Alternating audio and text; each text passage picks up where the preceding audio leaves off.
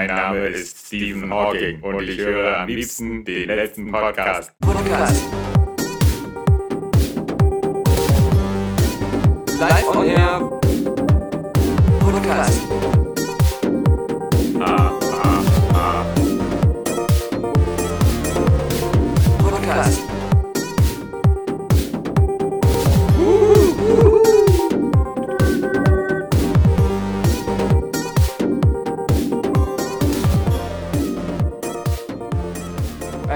Ich weiß nicht, ob ich heute einen Podcast machen kann. Ich muss vielleicht die ersten Minuten ein bisschen kürzer treten. Ich hoffe, du hast einen Ersatz für mich, denn wir haben, wir beide, mehr als zwei Stunden, ich glaube zwei Stunden 45 sogar, über Episode 8 Star Wars einen Podcast gemacht, der jetzt vor ein paar Tagen rauskam.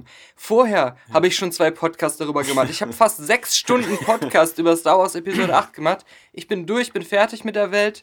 Äh, Das hat jetzt für mich ein Ende.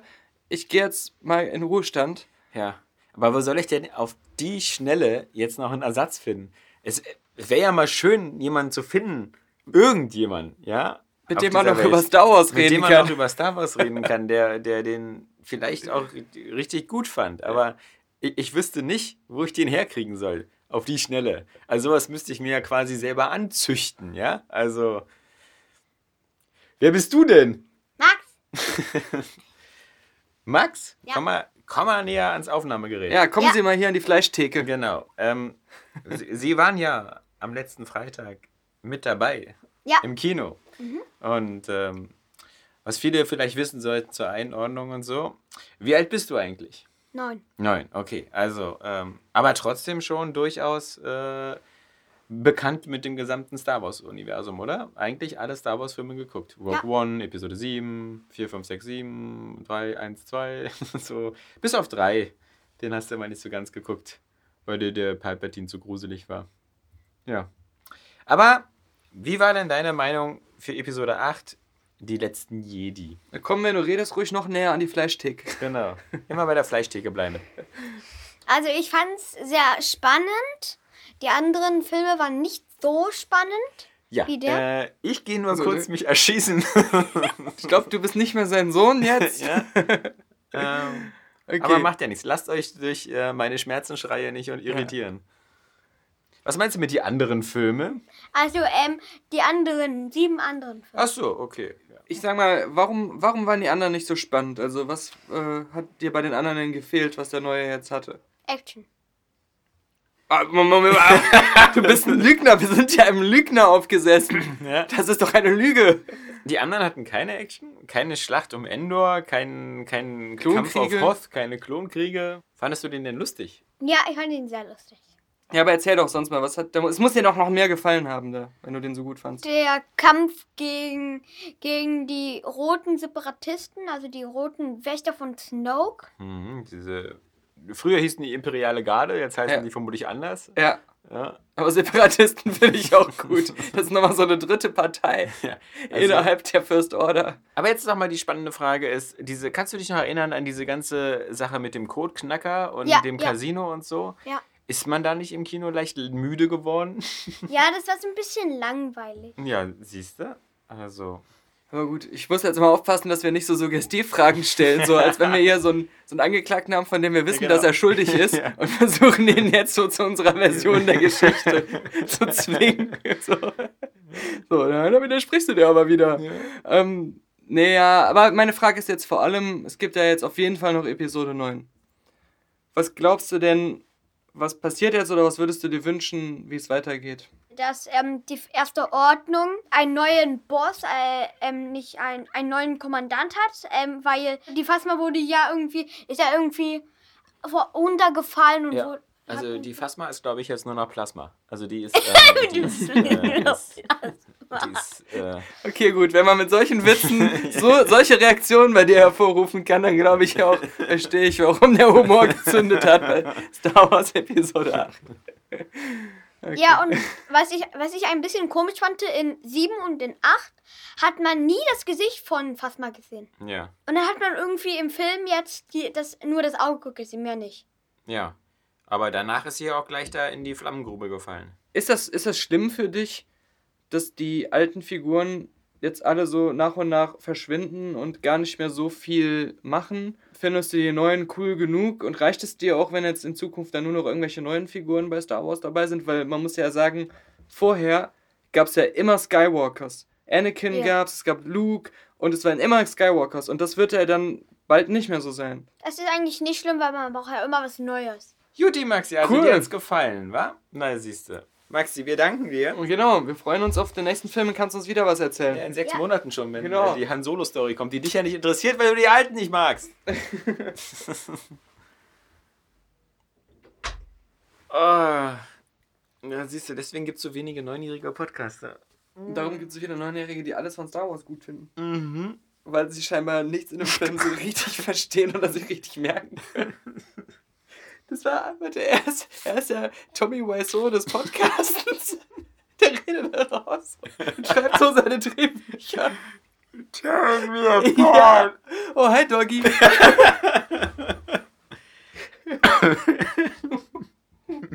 Daniel Pog, Ja, das Jahr neigt sich dem Ende zu. Ja. Schon alle Weihnachtsgeschenke gekauft? natürlich nicht. Ich habe, glaube ich, lass mal überlegen, ähm, ein Weihnachtsgeschenk für eine eher unwichtige Person gekauft, von der ich gar nicht weiß, ob ich sie dieses Jahr noch sehe. Ach so. Aber es war mehr so. Dein ach, Bruder? nee. Meine Würde. Meine, Die mein, siehst du nicht mehr. die, mein nüchternes Ich. Ja, das ist auch schon abgemeldet. Ich, ich habe. Ich Kommt habe. vielleicht wieder im Sommer nächsten Jahres. Ich, ich habe. Sogar die ersten Minuten des Podcasts fangen schon richtig gut an. Ich habe, äh, nee, irgendwann mal so im Vorbeigehen so gedacht, so, ach, das ist so das perfekte Geschenk für XY gekauft, in die Tasche gesteckt und ähm, dann irgendwie festgestellt, dass ich eigentlich mit der Person gar nicht mehr so viel zu tun habe. Aber hat man was in der Hinterhand. Falls man unerwartet doch nochmal zu einem Geburtstag oder sonst was eingeladen wird, dann So, so, so oh, Vorratsgeschenk. also auch für irgendjemand, für irgendjemanden. ja, guck mal hier, eine Palette Ja. Joghurt. ist doch. So, mit eingravierten Namen der eigentlichen Person, der man es schenken wollte. Ich habe das Problem nicht, weil wir schenken jedes Jahr dasselbe. Okay. Wir machen ja jedes Jahr äh, mit ähm, äh, Apple iPhoto Ja. so ein Fotobuch, Okay. die immer gut aussehen und Das ähm, ist ja wie selbst gebastelt. Ja, so sieht es meistens aus. Mhm. Und ähm, da sind, das ist für alle praktisch, für meine Eltern, für meine Schwiegereltern und für mich, weil ähm, man ja weiß ja in der Digitalisierung, man Fotos von vor neun Mhm. Jahren, ja, hast ja nirgendwo mehr. Und das haben wir seit dem ersten Lebensjahr von Maxi gemacht. Das heißt, BAM! Schon das neunte Buch. Nicht schlecht. Ja? Also da habe ich schon mehr geschrieben als Tolkien, ja. Ja. Der hat dann, also geschrieben nicht, aber ich habe mehr Fotos Mehr Fotos gemacht als Tolkien. ja, eben, dieser Idiot. Ja. ja. Fotobuch, genau. Äh, wunder dich nicht, wenn du irgendwann mal irgendwie eine Eltern oder Schwiegereltern besuchst und die haben dann bei ihrem Kamin extra so eine, so eine Passform für Fotobücher, um die in den Kamin zu schieben. Komfortabel. Nee, die haben äh, sowohl bei meinen Eltern als auch bei meinen Schwiegereltern alle Ehrenplätze in irgendwelchen Regalen, was natürlich praktisch ist. So, falls ein Haus von uns abbrennt, ähm, haben wir immer noch zwei Backup-Bücher. Perfekt. Also, ähm, das ist ja alles äh, voll durchdacht. Ja, Ja, also. Nee, das, äh, ich bin ja auch äh, jetzt mittlerweile nicht mehr so der Apple-Fanboy, der ich früher war. Mhm. Ähm, aber trotzdem muss ich sagen, ich, ab und zu sehe ich mal ähm, von Kollegen andere Fotobücher, die sie da so bei, bei Online, bei Rewe Online, Mediamarkt Online oder bei Ja. 10.000 anderen oder Pixum oder wie sie alle heißen. Und ich muss da trotzdem schon sagen, also von der Qualität her und so, da äh, nimmt da niemand die Butter vom Brot. Denn Mhm. die Apple-Bücher sind wirklich schon immer mit dem Schutzumschlag und mit den vorgefertigten Designs. Und, und du kennst das ja, dieser, dieser, dieser Vorteil halt eben selber kaum künstlerisch tätig sein zu müssen, sondern da einfach nur Bilder reinzuziehen und schon hast du ein schönes Ergebnis. Teilweise werden, glaube ich, auch. Filme schon im Kino so gemacht, dass die Ja. einfach so bei iMovie Ja. mit der automatischen Ja, äh, Science-Fiction-Genre auswählen ja, und dann, genau. und dann Musikstil, Genau, ja. Mhm. kannst du so ein paar Parameter einstellen, Ja. Schriftart und so. Oder du kannst wie bei Episode 8 einfach die CD von den alten Filmen einlegen, Ja. dann rippst du die Soundtracks so aus Episode 5 und 6 und ähm, Aber diesmal denkst du dir so, im Gegensatz zu J.J. Abrams, dem Idiot, ändere ich nochmal so ein bisschen die Reihenfolge der Szenen. Mhm. Und nimm nicht jetzt einfach so einen kompletten Film und mach den eins zu eins auch in der Reihenfolge wie das Original. Ja, stimmt. Wir, Ja. Hatten ja, wir hatten ja auch schon so einen größeren Episode 8 Spoilercast äh, und ähm, ich will das Thema gar nicht mehr aufarbeiten. Äh. Mir ist nur eine Sache aufgefallen, ich möchte das korrigieren, bevor das irgendjemand anders korrigiert. Ähm, Hab ich es, auch gibt was. natürlich, es gibt natürlich schon, ähm, auch bei Episode 5, das Imperium schlägt zurück, in dem Moment, wo der rasende Falke in diesem Asteroidenfeld dann in diesem großen Wurm drin ist, dann fliegen Dateibomber und die werfen ihre Bomben auch so nach unten ab. Aber das sind ja keine so physischen Kugeln. Nee. Das sind ja wieder so Ionenbälle Ja, ja, ja, oder so. Das ist ja genau. nochmal. ähm, äh, wie gesagt, nur so, das, das, aber das ist halt so eine ganz kleine Szene Aber im Vorbeigehen, Das, ja? das ist doch das auch, aber was wir meinen. ja, Das ist eine Art von Bombenabwurftechnik und eine Art von Bombe, ja, die schon etabliert war und die scheinbar auch viel besser funktioniert, Ja. viel praktischer ist, als diese klobigen, unbeweglichen Riesenschiffe voller dieser Bomben, die vielleicht auf der Erde Sinn machen würden, wenn man nicht im Weltraum ist. Ja, aber ich, ich möchte nur, nur, nur sagen, so, wir, wir betreiben ja immer auch gerade bei den neueren Filmen schon ein sehr großes Maß an Nitpicking. Und jetzt könnte man natürlich auch sagen, sowas wie Episode 5 führt erstmals diesen Thai Bomber ein, ähm, den es vorher nicht gab. Und der auch nur diese eine Funktion hat, nämlich wenn jemand anders sich auf einem Asteroidenfeld versteckt, den versuchen rauszubomben. Das ist also Nein, das so, stimmt nicht ganz. Ja. Weil die ja auch sehr gut im Kampf auf Planetenoberflächen ja, siehst du aber eingesetzt werden können. Ja, genau. Das Ja. hat also bei so Wird aber auch nie wieder gemacht, ja. oder solchen Videospielen. Ja, aber warum haben sie das denn auf Hoth am Anfang nicht auch einen Teil Weil's zu kalt war. eingesetzt? ja. Deswegen fliegen die auch da mit den. X-Wings nicht im Kampf Ja, ja. Sondern diese speziellen Schneeraumschiffe, die sie zufälligerweise da hatten. ja, aber das macht ja auch keinen Sinn. Also, weil die, flüchten ja mit den X-Wings. Also, die X-Wings gehen ja. Aber das, das ist aber was, was wir auch in unserem Spoilercast sagen. Ja. Die Sache ist nicht, dass die alten Filme so realistischer oder immer so Ja, viel ja. sinnvoller werden, aber die drücken einem das nicht so auf Auge, dass man anfängt, sich drüber Gedanken zu machen. Hm. Bei, bei Episode 8 am Anfang, das mit den Bombern, das wird einem so richtig ausführlich gezeigt. Das ist dann auch in die, innerhalb dieser Action-Szene so total wichtig, die Funktionsart dieses Raumschiffs und so, äh, um die Dramatik aufzubauen. Das ist alles so, äh, so was, was so, was so full frontal in your face ist. Ja, ja. Während diese Thai-Bomber, die den Asteroiden da Ja, bombardieren, das das ist ist völlig nur beiläufig so. beiläufig Ja, genau. und genau, da, da ist und da wird nichts nachher noch von Waffenhändlern erzählt und Ach, solchen Geschichten. ja, Also, ja, lass es. es ist so dieses, Ja. sie machen in, in der neuen Version ihr Universum ja so, so, ähm, sie richten es so aus, dass man anfängt, diese Sachen zu nitpicken. Ja, und, und wie Das ist gesagt, ihre eigene ähm, Schuld. Wer, wer den noch nicht gehört hat oder so, also das, die, das, das Schlimmste und so war wirklich einfach dieses, was mir erst durch den Podcast mit dir aufgefallen ist, so diese, diese Symbiose so von, von, von dem Medium-Film und der Aufgabe, so, ein, so eine Art Kinderspielzeug oder Kinderphilosophie zu entwerfen. Ja. Ähm, aber durch so, ein- So Konzernideologie. Konzernideologie so in den Film einzubauen, das war schon ziemlich heavy. Also Mhm. das, ähm, da muss man schon ganz schön den Arsch in der Hose ich meine, wenn das der Lego-Movie machen würde, würde ich es ja verstehen. Ja. Aber selbst der macht es ja nicht, ja. Ja. Aber naja, okay. Aber so viel zu Episode 8. Ähm, war, war sowieso ähm, so ähm, kein geiles Kino. Ja, also ich meine, du hattest da schon ein paar gesehen und wir werden da auch nochmal so einen Jahresrückblick machen. Es war ein richtig einfallen- geiles Kinojahr. Ja, okay, stimmt. Ja, ich weiß, aber... Ich könnte dir zehn Filme Ja. nennen, die richtig geil waren dieses Ja. Jahr. Und es werden immer mehr. Ich habe jetzt gerade noch mal Three Billboards, äh, glaube ich, wie heißt der, äh, im kompletten Three Billboards Outside Ebbing, Missouri. Wahnsinnig genialer, nahezu perfekter Film. So eine Symbiose aus Fargo und einem Tarantino-Film quasi. Der kam jetzt noch on top dazu zu einem ganzen Haufen von Filmen, die richtig gut waren dieses ja, Jahr. ja. Nur nicht in diesem Comic-Science-Fiction-Bereich. Naja, doch, eben Spider-Man und äh, Guardians of the Ja, Galaxy 2. Okay, Guardians of the Galaxy 2, ja, aber, aber, aber Spider-Man war halt jetzt auch nicht so herausragend, sondern das war so das, was man standardmäßig erwartet. Also, Ja, ich habe schon also ein bisschen weniger erwartet und mehr bekommen. Weil ich Ja. immer noch dachte so, hi, das ist immer noch das äh, Studio, was uns The Amazing Spider-Man 1 und 2 gebracht hat. Also deswegen... Äh, du hast ja Justice League nicht gesehen. nee, eben. Ja. also, nee, aber das soll ja nicht vorgreifen. Also deswegen. mh.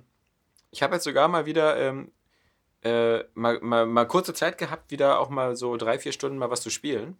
Und ähm, da habe ich in ein Spiel kurz reingeguckt, was ich gerne gespielt hätte, wo ich aber zu blöd für bin, was vielleicht wieder eine Empfehlung für dich wäre. Ähm, dieses The Search heißt es. Das ist ja so, so ein Dark Souls-Klon in so einem Sci-Fi-Universum von dem deutschen Studio Deck 13. Ähm, die, die haben das echt gut hinbekommen, ähm, so, so, so die Welt so ein bisschen ähm, äh, aufzubauen wie in dem Nachfolger von District 9, äh, Elysium? Elysium, also so eine Elysium-Welt ungefähr. Mhm. Aber, so, aber, so aber dem ist, ist, das, ist das ein, ein Indie-Spiel? Nein, nein, nein, nein. Das ist so ein Midrange. So, man würde Okay. sagen, weil, weil klar, Deck 13 hat nicht so ein 100 Millionen Budget, Mhm. aber es sieht wirklich ziemlich gut aus. Du bist da auch so am Anfang so ein Typ, der dann ähm, da ankommt in so einem Rollstuhl. Da hast du ein bisschen so wie bei Avatar den Anfang, der sich dann so umwandeln lässt äh, und so eine, so eine Exos, äh, Exoskelett-Rüstung anbauen lässt und der dann aber da erstmal gucken muss, äh, überleben. Ist halt nichts für mich, weil es hat keine verschiedenen Schwierigkeitsgrade. Es hat gleich dieses Dark Souls Kampfsystem extrem schwierig, so mit bestimmten äh, Timing-basierten Sachen, mit Attacken, auch Körperstellen und, und Deckung und so. War mir alles viel zu kompliziert. Ich fand es aber schade, weil es auch gerade für ein deutsches Spiel, ähm, fand ich sehr gut aussah. Die Menüs und so haben mich teilweise so ein bisschen auch äh, an, an diese Güte erinnert, die Dead Space 1 und 2 hatten, weißt du, so mit so Sachen, die in der Welt sind und ähnlichem. Ähm, und der, der Held hat die äh, deutsche Synchronstimme von Matt Damon. Was, was auch ziemlich cool ist. Ähm, Ja, auch also- in Elysium. Ja, genau, eben. Deswegen Ja. vermute ich, war das auch so mein erster Einfall. Also, das Ding gibt es jetzt, weil es da auch noch ein Add-on gab, irgendwie mittlerweile überall nur noch, noch recht teuer. Aber das ist so ein Spiel, glaube ich, wenn das so in die 20-Euro-Range ähm, fällt und wenn Leute da mehr Zeit und mehr Geduld und mehr Skills haben als ich, also was ja auf 95% aller Spieler zutrifft, dann ist es, glaube ich, schon ähm, ein, ein cooles Ding. Also, das, gerade weil es vom deutschen Entwickler ist. Hm. Und ansonsten habe ich halt eben jetzt endlich mal ein bisschen Zeit gehabt, ähm, Elex weiterzuspielen. Also das äh, Spiel der. Piranha Bytes Macher. Und das ist halt wirklich so ähm, bis jetzt ähm, se- sehr, sehr gothic. Mhm. Also ähm, inklusive, ich weiß gar nicht. Das ist ja gar nicht schlecht eigentlich, oder? ja, genau. Und es ist auch, ist auch nicht mehr, es ist nicht mehr so, so, so kaputt wie alte Gothic-Teile. Es ist schon, schon durchaus stabiler, aber, aber ich meine, du merkst dem Spiel halt eben schon an wieder, dass die wirklich eine Formel haben und Mhm. diese Formel können sie nicht loslassen. Die Formel der verschiedenen Lager und, und ähm, ob die jetzt in dem einen Kleriker heißen und in dem anderen Spiel irgendwie Sumpfmagier oder so, weißt du, das ist halt alles so. Ähm, man fühlt sich da sehr schnell sehr heimisch, inklusive der Tatsache, dass wenn man mal einmal links abbiegt falsch, dann wieder sofort von irgendeinem T-Rex abklatscht oder von diesen kleinen Velociraptoren da sofort Ja. platt gemacht wird. Aber ähm, trotz, trotz alledem ähm, habe ich immer dieses Gefühl, auch bei dem Spiel, die Welt ist so handcrafted. Also klar, Mhm. die habe ich ähm, bei The Witcher auch gehabt, ähm, gerade bei The Witcher 3, ähm, wo man immer das Gefühl hatte, man kann in der Welt auch noch was entdecken. Im Gegensatz zu Fallout 4, das für mich von. Stunde zu Stunde langweiliger wird. Ja. Und ich, ich im, im Grunde ist das Einzige, was mich bei Fallout 4 noch bei der Stange hält, dass mir dieses ganze Crafting und äh, Siedlungsbauen Mhm. total viel Spaß macht. Und ich spiele das Spiel jetzt eigentlich nur noch, um neue Siedlungen zu entdecken, um da wieder was Neues bauen zu können. Und der ganze andere Rest ist so generisch und langweilig. Äh, Ich mag es auch nicht, wenn die so eine, wenn die wie bei Fallout ähm, ähm, so viele so eine, so eine urbanen, städtischen Umgebungen Ja, machen ja. und du kannst so in zwei Drittel der Häuser nicht rein. Genau. Und in ein Drittel kannst du rein und dann hast du immer dieselben zufallsgenerierten Loots, die du dann da findest Ja. oder so. Ähm, die auch immer wieder neu kommen. ja, ja. So, wenn du einmal schläfst und du gehst dann wieder an einen Ort, dann ist der ge- gesamte Loot wieder da. Ja. Also, das, das, und dann, ich weiß nicht, diese Mission hattest du vielleicht noch nicht, aber du musst irgendwann mal später in diese radioaktiv verseuchte Wüste rein, Mhm. ähm, wo, wo du dann so einen so Ork-Wissenschaftler oder sowas da befragen sollst. Und da latschst du echt da in deiner natürlich Power-Rüstung, weil es am einfachsten ist. Ähm, also, ich würde sagen, zehn Minuten durch eine Wüste im Sandsturm, also, wo wo es nichts ist. Hm. Das ist, ähm, ich weiß nicht was, also da hast du ja auch keinen Bock irgendwie da zu sagen, oh, ich guck mal, was hier links oder was hier rechts ist oder so, ja.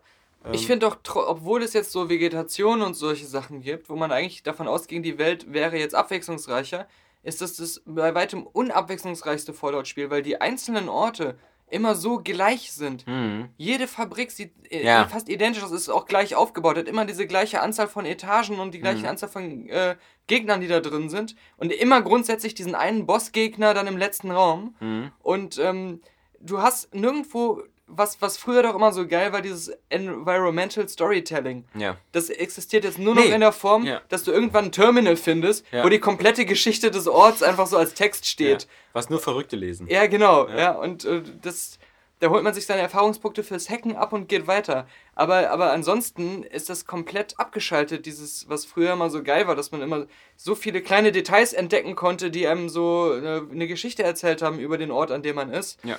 Ähm, ich bin da wirklich äh, fast schon entsetzt. Und ich denke mir immer wieder, boah, die brauchen da echt mal so den äh, dynamisches Gameplay-Designer von Just Cause, Mm. de, den äh, äh, Weltenbilder von Witcher oder vielleicht auch ähm, einen von Piranha Byte Ja. Für, für das äh, bessere Worldbuilding. Die brauchen mal aus anderen Entwicklerteams mehr gute Leute, die das mal wieder da ein bisschen aus dem Tiefschlaf holen. Mhm.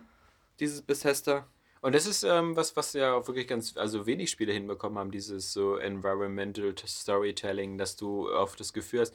Also zum Beispiel ein Paradebeispiel sind dafür, glaube ich, eben so die Spiele wie Bioshock. Ja. Also die das wirklich geschafft haben, ähm, auch mit, mit einem Audiobook, aber dann auch wie, wie im Raum, dass du Mhm, das genau. gesehen hast. wo So, so ein Pärchen liegt äh, tot auf dem Bett und dann hast du dir drei, vier Logbücher angehört und weißt, dass die ihre Tochter gesucht haben, dann gesehen haben, dass die Tochter eine Little Sister geworden ist oder so und sich dann ermordet haben. Das alles siehst du, äh, bekommst du als Komplettbild nur, wenn du das, wenn du das siehst und die Audiobücher gelesen hast, aber das macht alles Sinn. Ja, und was, Ja. was ist denn das bei Fallout 4, ja? Und das, das hätte ja bestimmt so ein Obsidian wieder gemacht, weil bei New Vegas gab es dann solche Sachen mehr. Mhm. Du findest bei Fallout 4 so eine Art ähm, äh, Rennbahn, wo Roboter statt Pferden halt so um Ja, die ja, Wette ja, rennen. Und, die, und dann kannst du an einem Genau. Computer einstellen, dass die das Wettrennen aufhören Mhm. oder weitermachen. Oder dann in den Kampfmodus gehen oder so. Ansonsten in dieser ganzen Stadt ist nichts. Es sind nur ein paar Gegner, die du töten kannst. Du kannst nicht Wetten abschließen Nee, auf nee, diese nee. Viecher. Du kannst da nicht irgendwa, irgendwas Interessantes machen mit diesem Szenario. Nein, das ist so die rudimentärste, einfachste Art von Kulisse. Mhm. Und äh, da Wie so ein Casino in Monaco. ja, das ist, das ist so, als wenn so die Leute, die ähm, die Alpha-Phase eines Rollenspiels machen, Mhm. haben die grundlegende Landschaft hingestellt, Mhm. aber die Rollenspieldesigner sind gestorben. ja, das Und dann überraschend. haben Am, sie gesagt- am Anfang der Entwicklung. Ja, genau. Und dann haben sie gesagt, Mensch, Ist äh, jetzt aber auch teuer, jetzt hier Puh, ja. äh, so neue zu bekommen. Ja. Ja. die müssen wir erstmal. lass uns mal schnell so einen Minecraft-Modus einbauen. Ja, dann fragt ja, keiner mehr danach. genau. Dann sind alle beschäftigt damit, Genau. irgendwelchen Schrott zu sammeln. Ja. Und das muss ich ja dazu sagen, das mache ich ja nicht. Ich glitch mir das ganze Zeug ja. Also Ach so. ich, ich bin dann niemand, der durch die Welt rennt, um die ganzen einzelnen Baustoffe zu sammeln. Weil sonst wäre auch dieser Baumodus halt einfach, würde keinen Spaß machen, weil der viel zu fummelig und langwierig wäre. Naja, vor allem, ich habe das immer so irgendwie. Ich habe ja immer so einen Ordnungskeitsfimmel. Bei mir war das immer so, dass ich dann erstmal, wenn ich so eine neue Siedlung hatte, erstmal alles, was da rumstand, ob Mhm. das jetzt Bäume waren oder sonst was, immer alles erstmal umgewandelt habe, sodass es am Ende immer aussah wie so ein leer, leeres Footballfeld. Ja, ja, genau. Ähm, weil du ja auch die kompletten äh, Container und sowas weg, Mhm. außer bei diesem Diner da. Und da- da- dann, dann hatte ich irgendwann aber auch keinen Bock mehr, das schön zu machen. Dann war das so, gerade bei, dem, bei diesem Autokino, ähm, da gibt es nur so ein ganz kleines Restaurant und dann musst du aber dann eine bestimmte Anzahl von Betten anbieten. Und bei mir haben die dann draußen im Freien geschlafen, also weil ich dann einfach draußen Betten hingestellt habe. Okay, so. was Betten angeht, weil die ja auch nicht wählerisch sind, gibt es immer dieses eine Gebäude, da sind dann ungefähr 50 Schlafsäcke auf dem Boden. Auch so. manchmal so übereinander gestapelt. Okay. Weil das macht nur, und das ist auch wieder was bei dem Spiel, da zählt nur die Statistik. Ja, ja. Aber alles andere, also da, da sind so viele so, so komplette Ungereimtheiten und so, so, dass die Simulation auch eigentlich gar nicht ausgeführt wird, sondern nur irgendwelche Hintergrundsachen äh, eine Rolle spielen.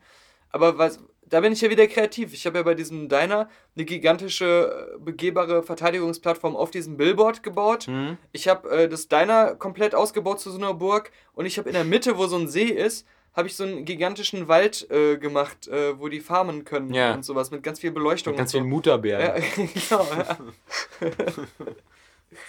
Egal, genug davon. Ja, genug So. von Fallout. Also wie gesagt, ähm, also dieses Search irgendwie, glaube ich, ist, ist durchaus, ähm, ist, ist cool. Ich, ich finde es halt schade, weil so eine, so eine Spiele bräuchten für mich so einen so einen- so einen, so einen Easy-Modus, wo Ja. so irgendwie. äh, So spiele ich ja zum Beispiel auch das, das zweite Wolfenstein, ja. Also, ähm, und da bin ich nicht alleine mit, das, das spielen viele so, weil es wirklich angenehmer ist, das, ähm, sich da einfach hirnlos durchzuballern und relativ schnell die Geschichte zu erleben, weil das schon auf dem zweiten oder dritten Schwierigkeitsgrad viel zu knackig ist. Ja? Mhm. Also, ähm, und nicht auf so eine, auf wie du immer so, also diese Halo-Art knackig, Mhm. ähm, weil es auch so viel respawnende Gegner hat und, und so ein komisches System. Ja. ja, aber solche Spiele auf höchstem Schwierigkeitsgrad habe ich immer das Gefühl, spiele ich dann irgendwann nicht mehr so, wie man sie spielen sollte, sondern auf so eine Art einfach nur die Mechanik so gut es geht auszuhebeln.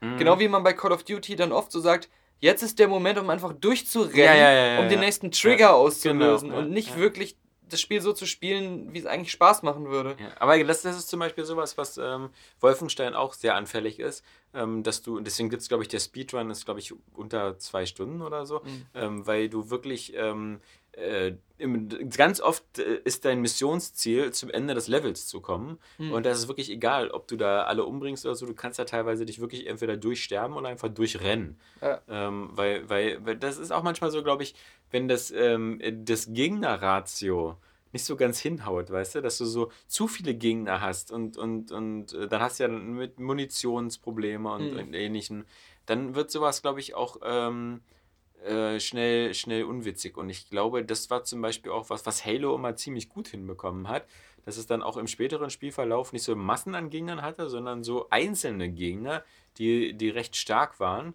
aber mit denen man, oder zwei davon. Nee, es war, es war so, immer bei Halo ganz klar, wenn Nachschub an Gegnern kam, Mhm. war das halt immer durch irgendwelche Landungsschiffe oder so und das waren halt dann wirklich so geskriptete Sachen, Ja. die auch immer gleich waren. Du hattest immer das Gefühl, jedes Areal war so als eine Kampfsituation schon durchdesignt. Mhm. Und es ist nicht, dass irgendwo was unendlich generiert wird oder, oder so ein Kram, sondern ähm, das war schon alles immer so sehr, dass man auch, dass die, als wenn die Entwickler sich auch schon gedacht hätten, okay, diese ganzen Taktiken könnte man anwenden, um dieses Areal zu schaffen. Mhm. Und, äh, und bieten einem auch entsprechend die Deckungen, die Waffen, die man finden kann und so, dass man immer jedes Areal auch schaffen kann. Ja, vor allem hast du ja bei so Spielen wie Gears of War oder wie bei Call of Duty, dank der regenerativen Health, immer auch so diese Versuchung, Deckungen zu nutzen. Und in der Deckung Ja. zu bleiben, zu schießen, in Ja, der ja. Deckung zu bleiben. Bei Call of Duty ging das manchmal nur bedingt, Was weil die manchmal Gegner zu so einem unendlich langen, Ja. genau. Genau, so, so, das war dann so wie der Erste Weltkrieg, so, ein- so ein Stellungskrieg. So. Ja, ja. Aber ähm, bei Gears of War ging das ganz gut. Ähm, aber bei, bei, bei Wolfenstein bringt dir das halt auch nichts, weil du ja A, keine regenerative äh, Health hast so richtig Hm. und, und B, ähm, die Gegner dann auch immer dich da sofort da irgendwie aus 800 Meter Entfernung mit Granaten einwerfen. ja, ja. Ja, nee, das war so der, der, der Spielepart. Mhm. Aber ich habe von diesem einen Spiel, was du mir jetzt empfohlen hast, wirklich noch nie gehört. Ja, aber äh, gibt es garantiert einen Golem-Test zu. Stimmt, Also, ja. Peter, muss So nur Peter fragen. ja. Jahresrückblick beste äh, Spiele, die keiner gespielt hat. Ja, Ich weiß nicht, ich, ich bin jetzt wieder zu faul nachzugucken und deswegen stimmt es wieder nicht. Ähm, ich glaube, Deck 13, die waren uns gar nicht so unbekannt. Die kenne ich auf jeden Fall. Die waren ja auch die mit dem Ven Venezia oder so, weißt du? Dieses, Ach so, ähm, das, was, das so, Kapi so gehasst Ja, hat. was, was so eine Art deutsches Assassin's Creed sein sollte. Stimmt, stimmt. Ähm, und dann Venetica. So, hieß das hieß Venetica, war? Ja. Ja. ja, ja. Das war ganz, ganz doll schlimm. Ja, das stimmt. Und ich glaube, die waren auch sonst eher Da hatte so. doch die GameStar wieder so eine Wir unterstützen deutsche Entwicklerwertung vergeben. Ja. Von 8 von 10 oder sowas, 80 Prozent, keine Ahnung. Nee, vor allem war das, äh, das waren das, glaube ich, sonst so auch mehr ähm, Adventure-Typen. So, ich glaube, dieses Jack Keen und so. Äh, Aber ich bin, ähm, ich bin durchaus bereit. Ich gucke das jetzt nämlich schnell nach, weil ich wieder keine Lust habe. Ähm, genau. Venetica, nee, stimmt alles. Jack Keen, stimmt alles. Boah, Live-Faktencheck hier und ich hatte sogar recht. Äh, genau, Ank haben die auch noch, kann man auch erwarten für jemand, der 13 Jahre spielt. Äh, genau, Venetica und äh, danach, das hatte ich schon vergessen, sie hatten, das war schon der zweite Klon von Dark Souls, weil dieses ähm, Lords of the Fallen ähm, haben sie auch gemacht. Das, ähm, hattest du das nicht auch mal kurz angespielt? So ja, ich habe das Mhm. mal runtergeladen, weil es kostenlos bei Games Mhm. with Gold war, aber nie gespielt. Ich weiß nur bei diesem Venetica, dass äh, Kapi halt im Büro immer so geflucht hat, wie verbuggt und blöd dieses Spiel ist. Ja, Aber ähm, das Lords of the Fallen soll ja sogar sehr gut gewesen sein. genau, aber ähm, äh, war Als wohl auch Dark so ein bisschen. Souls-Klon oder sowas. Genau, aber war eben ein bisschen sehr offensichtlicher Dark Souls-Klon, auch durch das Setting. Mhm. Und das ähm, hat ähm, dieses The Search nicht durch sein äh, Sci-Fi-Setting und Ambiente. Aber kommen wir nochmal auf unser Einstiegsthema zurück. Was soll ich jetzt meinen Eltern zum Beispiel schenken? Ja. Vor allem, weil, weil, weil wenn, man, wenn man Eltern hat, die durchaus viel wohlhabender sind als man selbst, dann hat man ja auch das Gefühl, die gönnen einem das Jahr über immer so viel Ja. und schenken einem so viel, dass man das Gefühl hat, man schenkt ihnen ihr eigenes Geld eigentlich Ja. wieder zurück. Das ist so wie So. der, bei mir in der Ehe, wenn du ein Gemeinschaftskonto hast. Ja, Man genau. braucht nicht so sich den Arsch aufreißen für das teuerste Geschenk, weil der Partner das zur Hälfte oder mehr sowieso mitbezahlt. genau. Also, ich hätte eine Idee. Du könntest zum Beispiel deinen Eltern einen personalisierten Anrufbeantworterspruch von der Synchronstimme von Kevin Spacey schenken.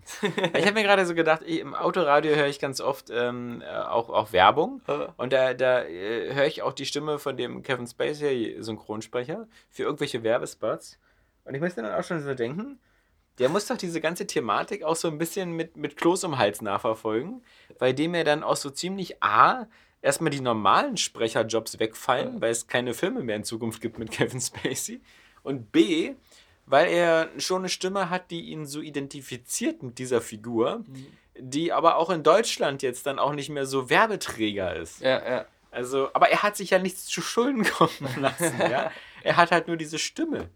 Und das äh, denke ich mir manchmal so, das, äh, der, der wird diese ganze Thematik, der wird sich immer vom Fernseher setzen und sagen so, was haben die Frauen denn überhaupt? Ja, Ja, das ist halt echt halt immer auch diese Problematik mit dieser, mit dieser oft auch übertriebenen Verehrung. Also gerade so Kevin Spacey war ja auch so jemand, Mhm. der so dafür, dass er einfach eigentlich nur ein sehr guter Schauspieler ist, äh, mit einigen äh, Rollen, die auch sehr beliebt sind, ähm, trotzdem man das Gefühl hatte, der ist immer noch so ein bisschen mehr auf einem Podest gewesen als vielleicht andere Schauspieler, die teilweise noch viel mehr gemacht haben. Mhm. Also einfach vom Sympathiefaktor her. Auf der anderen Seite, um nochmal zu Star Wars zu kommen. Ja. Das große Problem bei Star Wars ist ja, dass Kathleen Kennedy trotz unserer Kritik sich nur die Einspielergebnisse durchgucken wird. Und ähm, unterbrich mich, wenn ich in diese Richtung äh, schon beim vorletzten, letzten, letzten, letzten Podcast ähm, was erwähnt habe. Aber der, der, der Druck, was zu ändern Ja. oder radikale neue Ideen zu machen, ist natürlich erst dann, äh, wenn die Scheiße äh, am Dampfen ist, sprich, wenn die Einspielergebnisse nicht mehr so hinhauen. Ja. Und in dem Sinne kann man natürlich froh sein, äh, dass Star Trek Beyond passiert ist.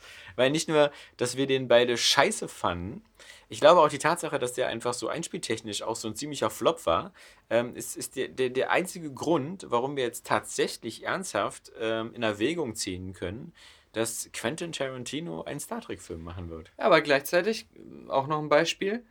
Äh, man kann froh sein, dass äh, DC mit äh, Suicide Squad, Batman wie Superman und äh, Justice League äh, so unzufrieden ist. Also gerade weil halt die, die Abrechnung Ausgaben-Einnahmen nicht stimmt. Ja. Man kann jetzt sagen, Justice League war in Amerika immer noch irgendwie unter den Top 10 der erfolgreichsten Filme, aber halt so unnormal teuer. Mhm. Ähm, aber so ein Wonder Woman als Standalone-Film, Mhm. der auch ähm, so von der Geschichte her sehr autark ist Ja. im Vergleich zu dem restlichen Universum, äh, dann wieder so beliebt und erfolgreich war Mhm. und viel weniger gekostet hat dazu noch, ähm, dass die da dann auch die richtigen Lehren ziehen werden. Genau Mhm. wie bei dieser Star Trek-Geschichte, genau. Hoffentlich. Ja, aber, aber, aber die Lehren bei Wonder Woman sind doch wieder nur, ähm, wir machen das mit derselben Regisseurin nochmal, oder? Also, Ja, ja, aber ich Ja. meine halt mehr so abzurücken von diesem ganzen äh, Justice League-Quatsch. und diesem- klar. Also mehr wieder Standalone-Filme lieber zu machen, die für sich einfach gut sind. Genau, aber das, ähm, wie gesagt, das hätte ich mir ja zum Beispiel dann eben auch immer nochmal so für, für das James Bond-Franchise gewünscht, aber halt schon vor zwei Filmen. Also das, dass, dass er nicht mehr so oft mit der- Teamkollegen unterwegs ist. Nee, dass er nicht mehr so erfolgreich ist und dass sie Also- sagen so, ah, Mann, äh, äh, das mit dem Sam, das Ja, ist ja ja. nicht so gut. ja. Nee, ich muss jetzt wieder den Aston Martin-Vergleich machen, weil einer hat schon geschrieben, dass auf in dem Episode 8 Spoilercast wieder der Aston Martin-Vergleich kommt. Kam aber nicht. Also, Ja. ich sehe halt jetzt auch nur immer wieder, wie jede, bis zur letzten Sport-Website jemand noch versucht, irgendwas mit Star Wars im Ja. Titel zu machen. Aha. Ja. Diese acht Spieler haben Chewbacca auf dem Trikot. Das ist ja auch ganz schlimm. ähm, Ich weiß nicht, ob das bei dir bei deiner IMAX-Vorstellung auch so war, aber ähm, bei meiner war das ja auch so, dass mindestens drei Werbespots vor Star Wars so einen Star Wars-Bezug hatten. Und jetzt Mhm. meine ich keinen Bettbezug oder so, sondern so wie zum Beispiel, es gibt für dieses blöde Alexa Echo Dot oder so, wo du dir die ganze Wohnung da mit deinen Sch- Sch- Lauschangriff-Kopfhörern dazu basteln musst war dann so irgendwie, dass so ein kleiner Junge im Kylo Ren-Kostüm bei den Eltern ins Schlafzimmer kommt und die Eltern so, Alexa, äh, bestellst, erinnere mich an die Kinovorführung von Star Wars Episode 8 und so. Und, und wenn, das ist so, das ist so die Cyberpunk-Zukunft, in die wir gucken. Nicht dieses blöde Abhörgerät, sondern dass die Konzerne untereinander sich schon immer so, weißt du, so schon so gegenseitig schon so äh, die, die Werbedeals so einhauen. Das war genauso wie ähm, im Sommer äh, war das, glaube ich, als Minions 3 rauskam oder so, wo komplett Amazon Takeover Minions war, ja. Ja. Und das ist ich auch irgendwie, glaube ich, der dritterfolgreichste Film Ja. des Jahres weltweit. Ja, bestimmt. Ähm, Ich habe mal geguckt, so die, die Liste der erfolgreichsten Filme ist natürlich total dominiert jetzt halt von Marvel und so. Ja. Und, und äh, Fast and Furious und sowas. äh, Minions. Gibt es übrigens Fast and Furious live in Berlin. Ja, klar. Mhm. Klar. Ja. Dann Disney kam so äh, Schön und das Biest, äh, Live-Action und sowas. Aber dann in der weltweiten Liste, Mhm. und zwar nur aufgrund der Einspielergebnisse in China, ja. ist sonst wo gar nicht im Kino gelaufen. Wolf Warrior 2 oder Ach so. so, okay. Ich dachte, du meinst als Transformers Nee, nee. Oder so. So, so wirklich ein Film, den es nur in China gab Mhm. oder in dem asiatischen Raum. Aber das hat schon gereicht, den zum viert erfolgreichsten Film weltweit Ja. zu machen. Na, bei einer Milliarde Zuschauer. Und ich glaube sogar noch vor Fast and Furious. Also, Mhm. ähm, das, ah, okay, aber das, das mit der Konzernverstrickung Ja. und so, ähm, gerade bei, bei solchen Giganten, die so absolute Monopolstellungen ähm, innehaben, sowieso schon, Mhm. ähm, Und es wird immer besser. Jetzt ist hat das ja sehr auffällig. Disney für 56 Milliarden äh, Fox übernommen. Ich bin mir jetzt auch Was die. Simpsons auch schon vor Jahren irgendwie als Gag hatten, so 20th Century Fox äh, äh, Disney Company Division Ja, oder ja. so. Da, da, damals konnte man noch lachen. Ja. ja, das ist, ähm, das ist so, äh, also ich weiß gar nicht, ob, äh, aber das ist ja wohl wirklich komplett Fox, also inklusive auch der Fernsehsender Fox News und ähnlichen. Bei Twitter oder so hat da einer geschrieben, äh, Walt Disney gehört jetzt irgendwie äh, Marvel, Star Wars und die Simpsons. Wenn sie jetzt noch die Scheidung meiner Eltern kaufen, dann Ja, haben sie meine meine komplette ganze- ja, Kindheit. Ja, und du gehst ins Kino, guckst Star Wars Ja. und auch nicht nur die Werbung, sondern auch die Filmtrailer sind zu 80% Ja. Disney- oder Marvel-Produktion. Mhm. Oder Pixar, was auch Disney ist. Disney. ist- Also, und aber da haben wir jetzt auch bei Star Wars ja so drüber geheult, dass aber dann im Grunde wir bald halt immer wieder dieselbe Art von zivilisiertem Dauerlutscher-Serien nur noch sehen.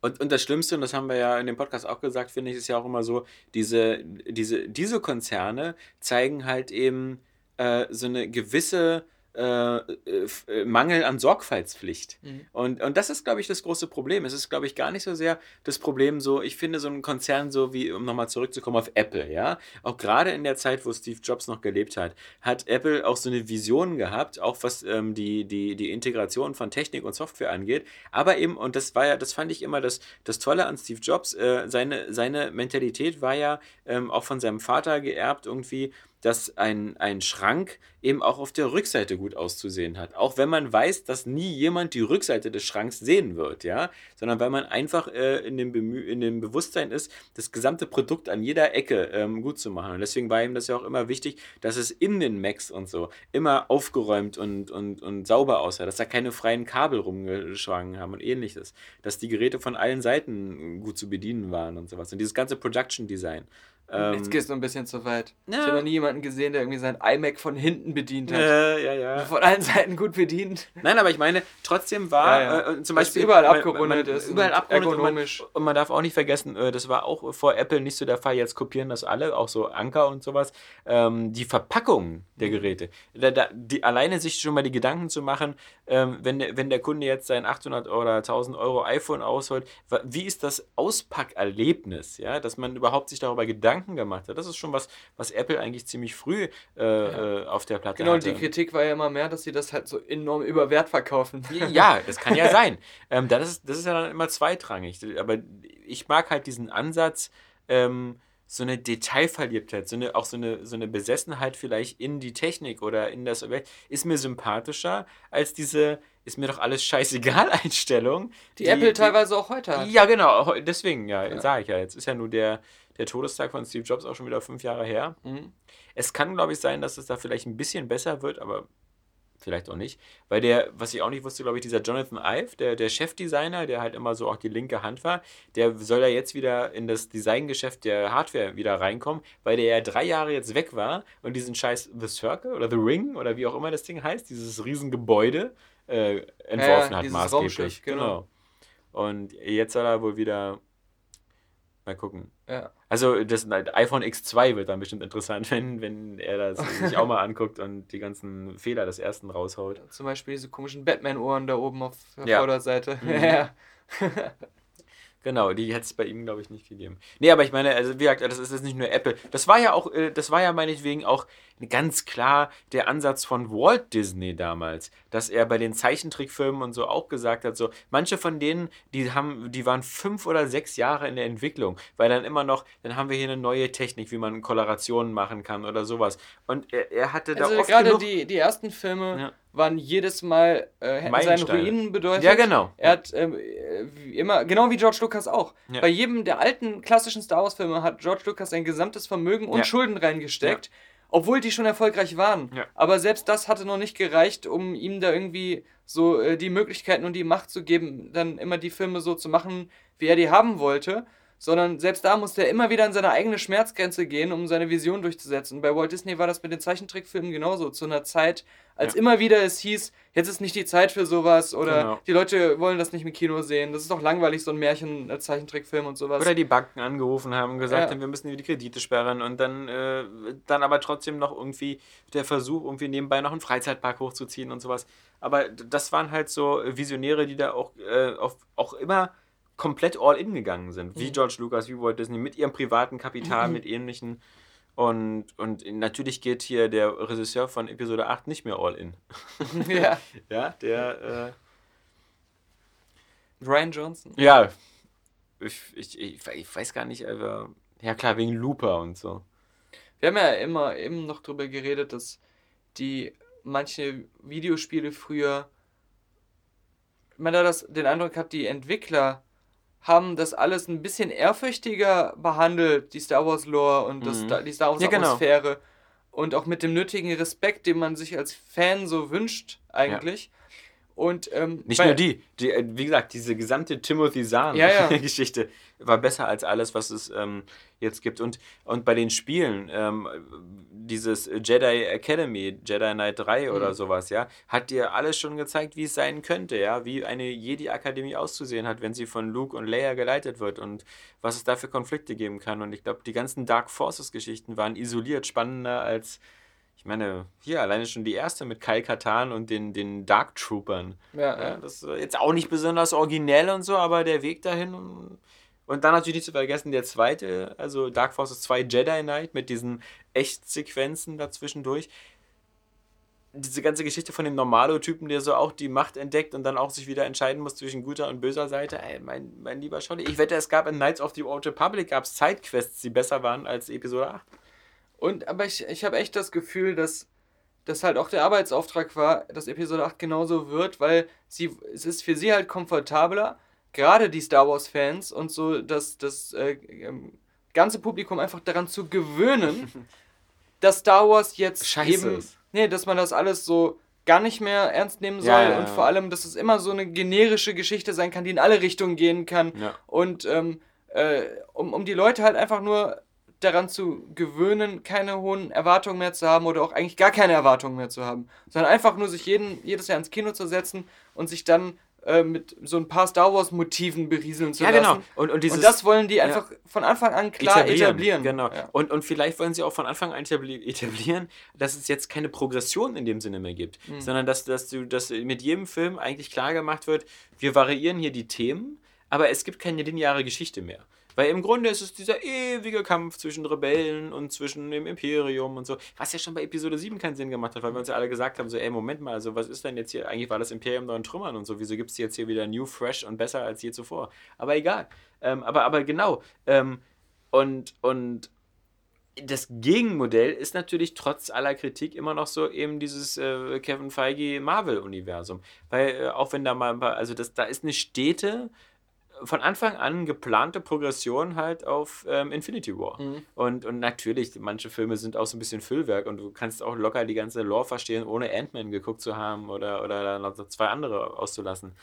Aber man hat zumindest das Gefühl, ähm, alleine schon die Tatsache, guck mal, das ist so, so cool, dass, ähm, das ist ja noch nicht so lange her, das ist, glaube ich, bei Age of Ultron oder so, diese Visionen, die Tony und so hat, vor dem, wo die Mhm. alle da tot sind und sowas. Das sind ja Sachen, die wirklich dann eben eine direkte Verbindung haben zu, zu Civil War und zu dem, Quatsch, nicht Civil War, zu äh, Infinity War und, und Thanos. Und, und alleine schon, dass, glaube ich, fast der erste Avengers dann schon Thanos zu sehen war und sowas. Ähm, das kann sich ja bei Star Wars jetzt keiner mehr erlauben. Weil du- alles, was JJ angedeutet hat an, an interessanten Sachen, sagt der nächste Regisseur, ach, das finde ich alles kacke, lasse ich weg. Mhm. Und, und, und ähm, sowas, finde ich, darf es nicht so geben. Das ja? ist halt so, manche äh, so äh, haben halt gesagt, gerade das finden sie jetzt aber gut. Äh, weil, weil sie finden es gut, dass es jetzt nicht mehr dieses, dass man sich dogmatisch so an irgendwelche Star Wars Sachen halten muss und so. Aber wir müssen es doch mal sagen, wie es ist. Das sind keine einzelnen Filme, auch wenn die einzelnen Filme früher auch einzeln funktioniert haben. Die klassischen Star Wars Filme haben immer einzeln sehr gut funktioniert. Aber es ist trotzdem doch immer das Versprechen, dass so drei Filme am Stück eine stimmige Geschichte sind. ja. Und ähm, wenn man sich für dieses Konzept entscheidet, es dann aber einfach beim zweiten Teil schon für unwichtig erklärt oder für so, so, da, pff, interessiert uns nicht, so dass das dann am Ende so alles äh, gut zusammenpasst, Mhm.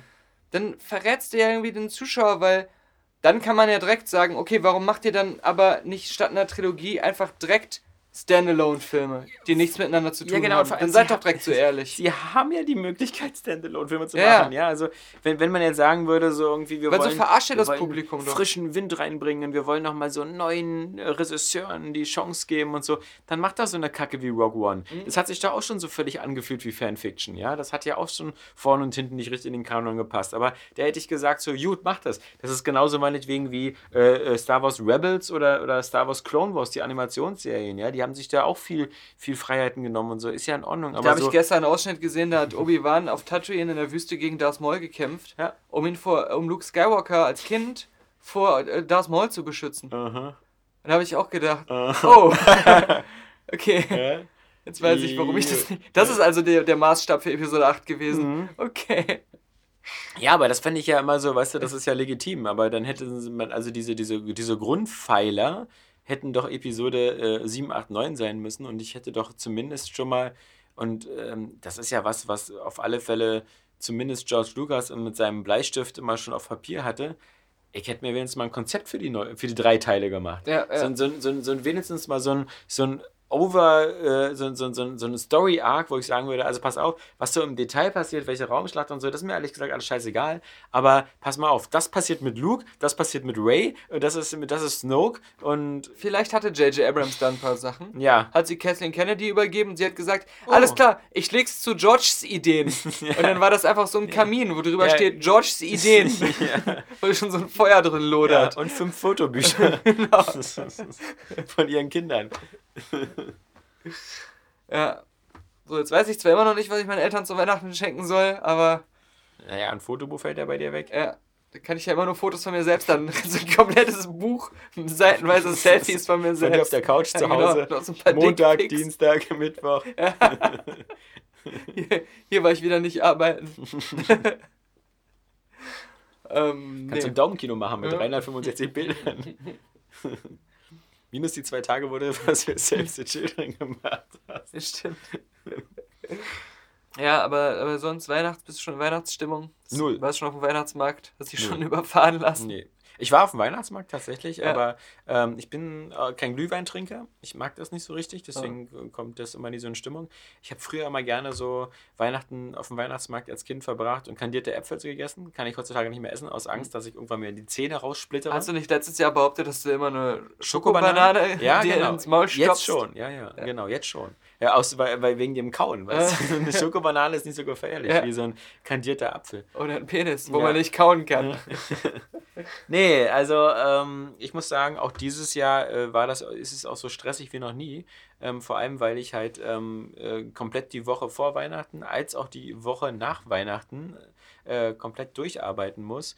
Und das auch so bei uns eben die stressigsten Wochen sind. Also deswegen, ähm, für mich ist das nur Arbeit, Arbeit, Arbeit, dann Weihnachten, dann erster Tag bei Schwiegereltern, zweiter Tag bei meinen Eltern, dann wieder Arbeit, Arbeit, Arbeit, Arbeit, Arbeit und dann wieder äh, Silvester. Mhm. Und einen Tag, also das, ähm, ich kann auch nur jedem Zuhörer abraten, da so ins normale Berufsleben zu gehen. Ja, das ist Okay.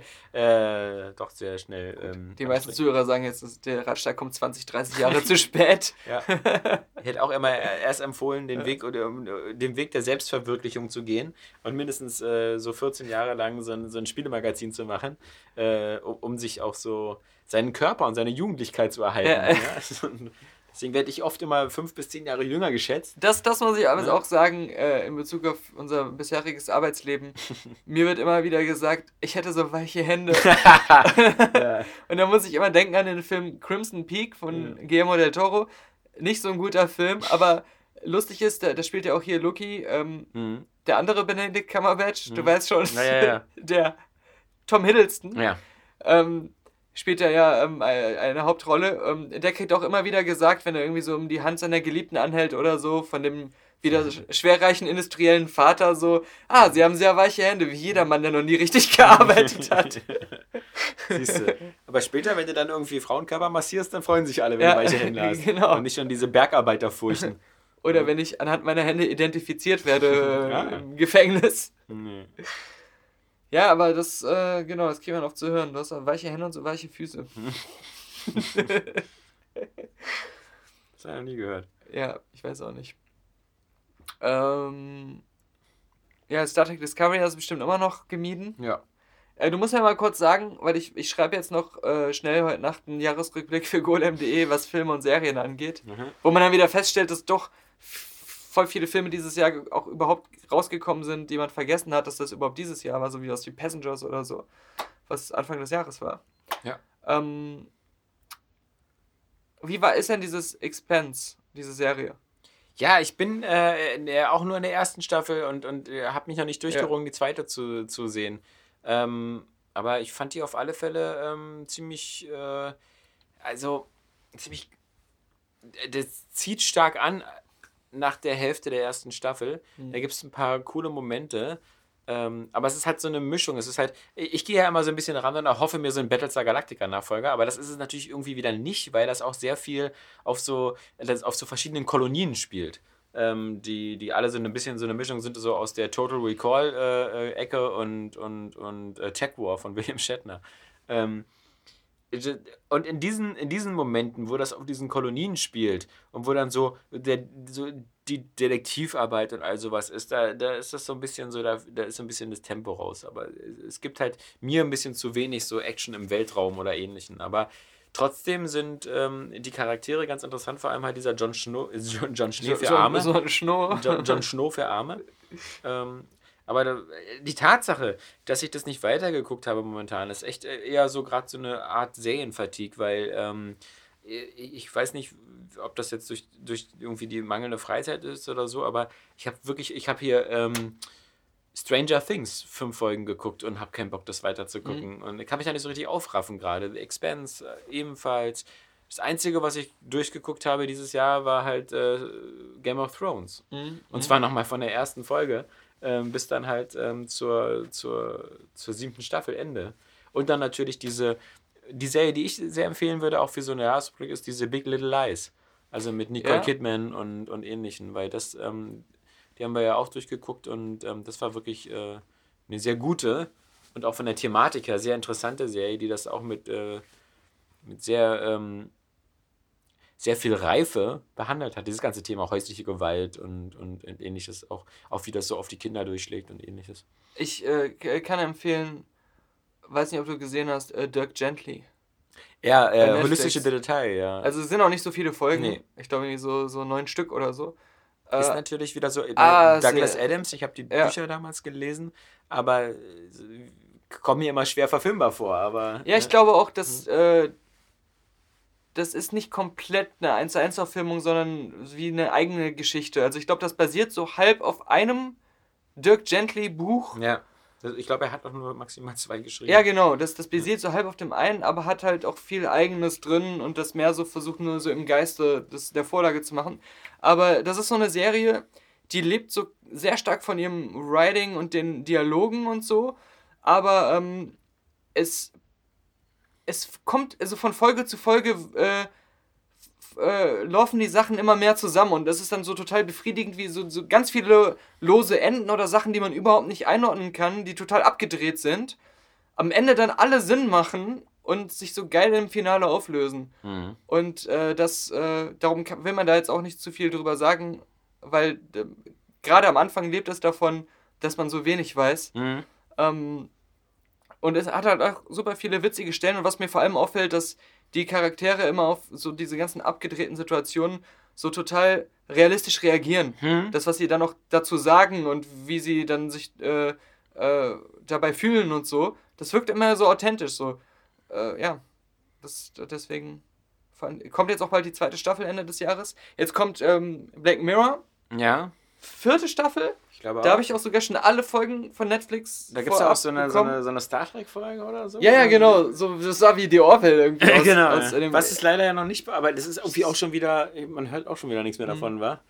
Also weil als die The Orville und die Star Trek Discovery, also The Orville ist ja die sozusagen Comedy-Version von dem Family Guy-Macher da. ähm, Wo es aber immer heißt, es ist dann doch nicht nur Comedy, Ja, genau. sondern es wird trotzdem auch fast wie eine richtige Star Trek-Serie. Wo aber dann am Anfang gesagt worden ist, oh, viele Star Trek-Fans gucken jetzt lieber The Orville, Äh. weil ihnen das irgendwie Star Trekiger vorkommt als Star Trek Discovery, hörst du jetzt irgendwie gar nichts mehr von The Orville. Mhm. Und leider hört man auch schon gar nichts mehr irgendwie von irgendeinem deutschen Termin, wann das mal bei uns starten soll irgendwo. Nur bei den Sachen, was ich über die Orville, ich habe da mal so ein paar Podcasts über einzelne Folgen gehört, Mhm. das hat mich schon total überrascht, wie viel dann so sozialkritische Sachen und Ja. so da drin verarbeitet sind in Was den ja, einzelnen Folgen. Genau, was ja früher das Anliegen Ja. war von, von Gene Roddenberry. Mhm. Der sich wiederum, muss man natürlich ehrlicherweise, glaube ich, auch sagen, auch im Grab umdrehen würde, wenn er hören würde, dass Quentin Tarantino einen Star Trek machen sollte. Ich weiß es nicht. Ja, ich, ich glaube, der, der war ich, nicht so ein. Nee, aber ich nee. glaube auch nicht, dass, dass Tarantino da so einen Tarantino-Film jetzt draus ja, machen wird. ich glaube auch nicht, dass er da mit Bad Mother. Wäre natürlich geil, wenn Samuel Jackson so Kapitän von so einem Schiff wäre. Captain Ciscos Großvater. Ja. nee, Sohn. Äh, also Picard will ja angeblich zurückkehren, Ja. wenn er gebraucht wird. Old Man. Ja. Old Man Picard. Ich, ich, ich bin da sehr zuversichtlich, dass, dass äh, Tarantino so ein großer Star Trek-Fan ist und äh, so sich auch mit der Materie einfach auskennt, Vor allem. dass er sich da selbst ein bisschen zurückstellt, was seine Ja, ja, ja. normalen, üblichen. Äh, das Geilste wäre, das, das. Geilste wäre, und ich glaube, damit würde Tarantino allen Star Trek-Fans so das größte Geschenk machen, wenn er sagt, und das äh, deutet sich ja mit Picard und so an und sagt so, er vergisst mal diese ganze Kelvin-Timeline und diesen ganzen äh, Quatsch. Mhm. Ich mache einfach eine Geschichte, die spielt 30 Jahre nach The Next Generation und, und hol der alle, äh, die kriegen kann, noch dazu und macht da irgendwas Episches. Ähm, weil äh, die, die leben ja alle noch. Ja, und, ja. Und, und die in anderen Perspektiven oder so und so eine, so eine abgefuckten. Er, er wird ja auch Battlestar Galactica kennen, aber wenn du, wenn du aus so einem Typen, weißt du, so wie, wie Picard oder, oder selbst äh, äh, Cisco oder sowas, du kannst da einfach auch nochmal so eine Figuren machen, so wie äh, so Admiral Adama oder so, so eine, so eine abgefuckte. Das muss natürlich alles ein bisschen militärischer sein, aber kriegt man schon hin. Und der hat ja immer gesagt, so einer seiner Lieblingsfilme ist dieses Yesterday's Ja, Enterprise. ja. Mit Tascha Yars Rückkehr. Und ähm, Mhm. deswegen, da gibt es ja auch viele Möglichkeiten, aus der Kevin-Timeline rauszukommen. Ja. So ja, ja, du brauchst ja da gar nicht rauskommen, weil sie Stimmt. ist ja eine Parallelzeitlinie. ja. was das ist ja ein- der einzige auch wieder mal gute Kniff von JJ war zu sagen so ich will hier auch nichts kaputt machen, wenn ich schon mal dabei bin, ja. Und nochmal zu Discovery. Ja. Wer ist da wieder auch so einer der hauptfederführenden ähm, Produzenten? Brian Fuller? Nein, der ja dann nicht mehr, nee. sondern ein gewisser Alex Kurtzman, Ja, ja. Regisseur von Die Mumie, dem diesjährigen Smash-Hit, Mhm. Box-Office-Erfolg. ja dem, dem Start des, des, des Dark Universe. ja, ja, genau. Ja. Welche drei Dark Universe Filme können wir nächstes Jahr gucken? Äh, nichts, nichts und nichts. Ja, sehr viele verschobene, die wir deswegen nicht gucken können oder gecancelte mal gucken. Ja. Das äh, ist, genau, was so- solche Filme angeht, war es wirklich ein schlechtes Jahr, muss Ja. man sagen. Also, Da, ähm, Aber war nicht irgendwelche auch tatsächlich noch in der Produktion? So ein ja, Frankenstein-Film? Br- oder The so? Bride of Frankenstein irgendwie, aber Das ist doch mit der, der auch aus der Rocky Horror worden. Picture Show mit den. Mit den das sollte ja Angelina Jolie spielen. Hm. Ist aber auch verschoben oder halb, also weiß man nicht, aber angeblich will jetzt Angelina Jolie auch doch nicht mehr oder Ja, so. ist, okay, eine Äh, Zeit mehr. Genau. Hat er jetzt alleinige Sorgerechte Ja. für die sieben Kinder? Ja, Allein schon die ganzen Tagesmütter und, und Nannies da zu organisieren, das ist ja schon ein Aufwand. ja, sie kann sich kaum noch um ihre Kinder kümmern. Sie Ja. muss sich um die Tagesmütter Ja, kümmern. genau. Ja. Sie kocht ja auch für die Tagesmütter. genau. Äh, immer, jeden. Tag kriegen die ihr frisches Essen auf den Tisch. So, Es sind mehr Tagesmütter als Kinder. ja. Äh, leichte Fehlplanung. Du brauchst ja auch für jedes Kind eine eigene äh, Tagesmutter, die die jeweilige Landessprache des Kindes spricht. Also, Aber bei der Bild gibt es wenigstens eine interessante Geschichte für uns, nämlich äh, äh, zweites Standbein. Till Lindemann verkauft jetzt Peniskunst. So, Ist das nicht auch ihn? schon Till alt? Lindemann, so. eines seiner Werke. ja? ja, da, äh, äh, ich meine, wie viel kostet so ein, so ein Dildo, den er da hat? Ja, also Till Lindemann ist schon seit Jahren nicht mehr nur der Sänger der Rockband Rammstein. Er schreibt Gedichte, unternimmt Abenteuerreisen mit Joey Aber Kelly seit Jahren, und ich habe doch diese Geschichte schon zehnmal im Express gelesen. Er verkauft Kunst im Internet, Peniskunst. Seit so. Jahren. Sie sagen es selber, diese Wiederaufwärmer von Geschichten. Du weißt wieder, dass die, die, die Spezialität ist natürlich, ähm, da, dass, äh, dass äh, bei diesem nicht langen Artikel äh, das Wort Penis ab und zu durch Synonyme zu ersetzen. Wie zum Beispiel dann in der Bildunterschrift einer von Till Lindemann Pillermännern. Alle Stücke sind von Künstler handsigniert. Der Ding-Dong. Ja, aber guck mal, am Montag eröffnet Dr. Dick auf Deutsch, Dr. Schwanz. Ja. Ja, da ist man wieder auch nicht zu zuversichtlich, was die Englischkenntnisse des Es Bildlesers gibt durchaus Ärzte, die mit Nachnamen Schwanz Ja. heißen. Auch guck mal, der mit Brille Dr. sieht gut Schwanz. aus, oder? Ja, doch, kann man machen. Ja, also. Ja, meiner trägt ja auch Aufbrille. So Ja. bei den ganz engen Löchern, da findet man ja sonst gar nicht rein. Ja. Aber äh, ja, Ja, zu kaufen gibt es Peniskunst, groß, klein, dick, dünn, alles dabei. Das teuerste Produkt ist übrigens ein Penistier, das zusammen mit einer Gummivagina für 2250 Euro. Man muss das natürlich kann man sagen. sich recht leicht und günstig selber basteln. ja, man muss sagen, ich zeige dir jetzt bei das Penistier. Es sieht auch nicht so aus, als ob sehr viel Aufwand da drin steckt. Nee. Es sieht so ein bisschen aus wie damals diese, die- ich baue mir mein Dinosaurier-Skelett, diese Hefte. Ja, hat aber das le äh, letzte Heft nicht gekauft. ja, das Kopfstück. Er hatte aber das, ich baue mir mein Penisheft, Komplettausgabe. Ja. Aber der hat einen Vagina-Fressnapf, also das ist ja irgendwie schon, schon lustig. Äh, Mhm. ich weiß nicht. Ich finde das, ich, äh, das ist, wirkt für mich fast schon wieder, als wenn die Kunst daran ist, dass er die Leute damit verarscht. Mit was für einer lazy Aktion er da die Ja, er einfach soll- Aufmerksamkeit erregt. Er soll auch einen Star Wars Spin-off demnächst machen. ah, gut. Ja, Also, das passt. Hat er schon als, als ähm, Bewerbung abgegeben. Ja. Dieser Mann macht Kunst, damit kann die Bildzeitung im Jahr zehn Artikel generieren. ich hatte einen Bericht gefunden, der mich, also da wo wieder der Bericht an sich so scheiße war.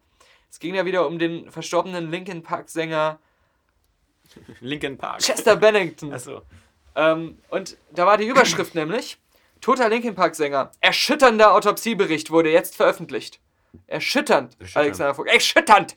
Wackelst du schon? Ich kann nicht mehr. So. Eine Erschütterung in der Macht. Dann geht's los.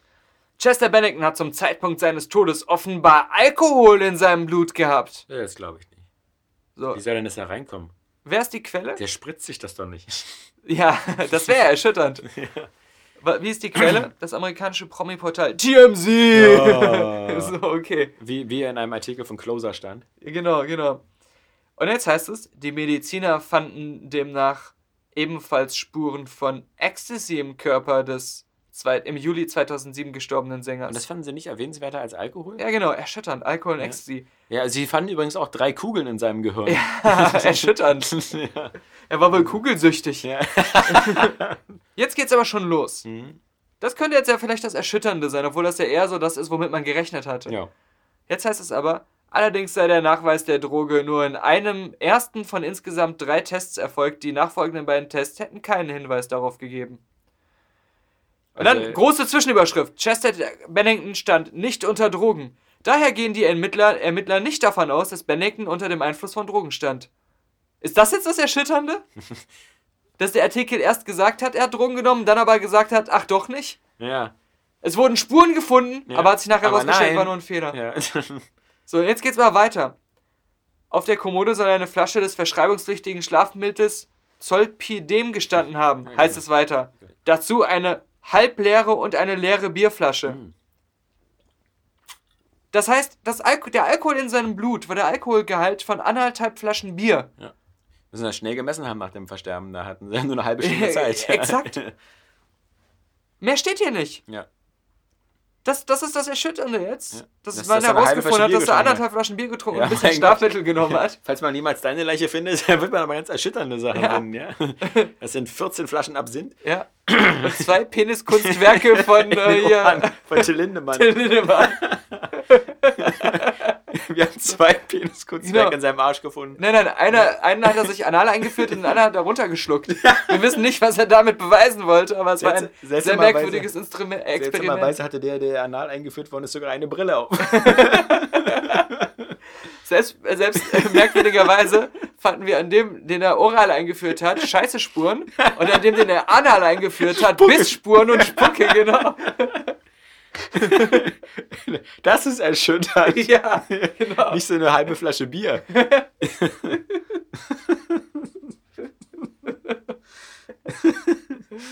Ja, Ja, letzte Wiki. sein Herz wurde von beiden Seiten penetriert. Heute im letzten Wiki, das passt ja zu unserer, äh, unserem gerade fiktiven Szenario, das wir generiert haben, wie ich in, diesem, in einer fiktiven Welt gestorben bin, ja, in einem Paralleluniversum. Äh, passend dazu natürlich inklusive Bild. Ich lass dich mal raten, ich zeig dir mal nur das Bild. Die Penisschlange. Ein Mann, der sich sein bestes Stück schön wie ein Lasso mehrmals um den Körper geschlungen und um den Hals gehangen hat. Und es geht natürlich um Penis-Elephantitis, ein sehr Ja, ja. ernstes Thema, von dem viele Anwesende in diesem Podcast betroffen sind. Also mindestens So 50 Prozent. ja.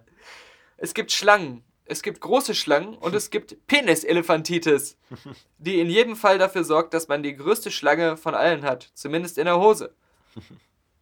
Da staunen selbst Teenager mit Königspython in der Jeans. Daniel Pog lebt offen und bescheiden mit seiner allem bescheiden. Als quasi Ali- Alice Schwarzer der mächtigen Gemächte wirbt er in der letzte Podcast für mehr Toleranz gegenüber Menschen mit drittem Standbein. Ja, das ist mir persönlich ein großes Anliegen. Ich sammle auch für die Stiftung. Das ist ja wie Till Landemann, der hat ja ein zweites Standbein Ja, mit seinen Dingern. stimmt. Der, der braucht noch kein drittes. Ja. Bei mir wäre es, wenn man für meine Stiftung oder unsere Stiftung bei Patreon spendet, eigentlich eher so das einzige und erste Standbein, was, was dadurch finanziert Ich wird. überlege auch gerade so, woher das so kommt mit dem Standbein, weil man müsste ja eigentlich sagen, man braucht ja schon doch auch zwei Standbeine. Also man, es sei man ist Ja, ein Flamingo. Nein, das ist, weil man, man nimmt dann die Hände so in die Luft und Ja. sagt so, ich stütze mich nirgendwo ab. Und dann lässt man sich so nach vorne kippen. ja, das, das, Dann ist es das dritte Standbein. wie beim Fahrrad. Ja. Hat zwei Räder, muss trotzdem ein Standbein haben. Im Fahrrad. Ja, Nein, das braucht kein Standbein. Stimmt doch gar nicht. das. Weißt du, so lange nicht mehr Fahrrad gefahren? Ist nicht das Konzept eines Fahrrads, dass damit es nicht umkippt, es so Stützstabstäbe hat? Die, die muss man aber irgendwann auch mal ab. Achso. Also, deswegen fährst du mit Longboard, weil das viel Ja.